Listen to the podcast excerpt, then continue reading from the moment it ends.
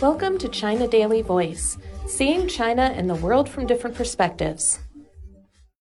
China will step up efforts in the construction of major projects and new infrastructure as part of its overall drive to foster long term, sustained, innovation driven, and high quality development, the country's top economic regulator said on Monday. Experts said the government has already introduced a series of stimulus policies for infrastructure spending to shore up growth, and its accelerated push to construct key projects will help boost domestic demand, expand effective investment, and stabilize the overall economy.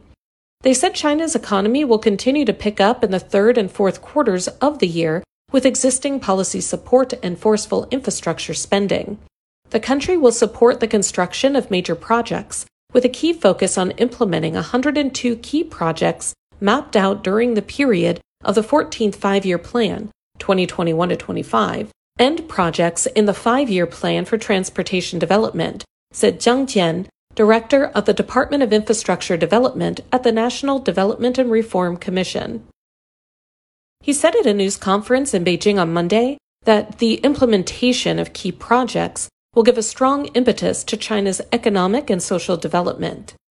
Song Wen, deputy director of the planning department at the National Energy Administration, said the NDRC and the NEA are accelerating the push for the implementation and construction of key projects mapped out in the 14th five year plan to expand effective investment. She said investment in key energy fields during the 14th five year plan period is expected to grow by more than 20% compared with the 13th five year plan, 2016 to 2020, providing a strong driving force to expand effective demand and promote stable economic growth.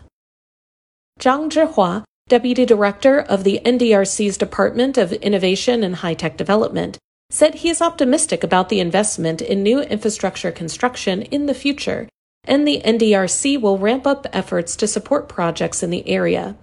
We expect infrastructure investment will remain strong and will do the heavy lifting to support growth, said Lloyd Chen, a senior economist at the Oxford Economics think tank.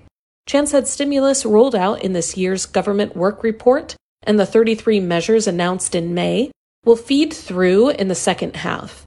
New measures also include channeling 300 billion yuan, $42 billion, to specific projects, along with allocating an additional quota of 500 billion yuan in local government special bonds that will be utilized by the end of October as new infrastructure projects become available for infrastructure financing.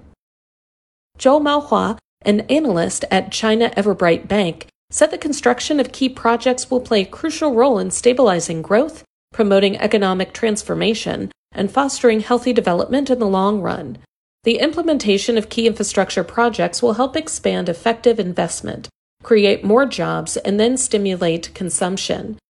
And the construction of energy infrastructure will help increase the energy supply, promote the transformation of energy structure, and ensure energy security, Zhou explained. Meanwhile, new infrastructure construction will further boost China's growth potential.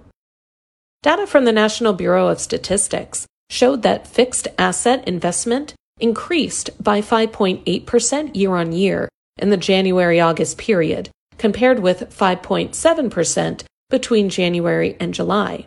Notably, infrastructure investment jumped 8.3% during the first eight months of the year, higher than in the first seven months. Zhou said he expects that infrastructure investment will continue to improve in the rest of the year, with stimulus policies gradually taking effect. Considering the gradual normalization of economic activities and the government's strong policy support, Zhou said China's economy will continue to recover in the third and fourth quarters. Yang Haiping, a researcher at the Central University of Finance and Economics Institute of Securities and Futures, said infrastructure investment will likely accelerate in the second half of the year.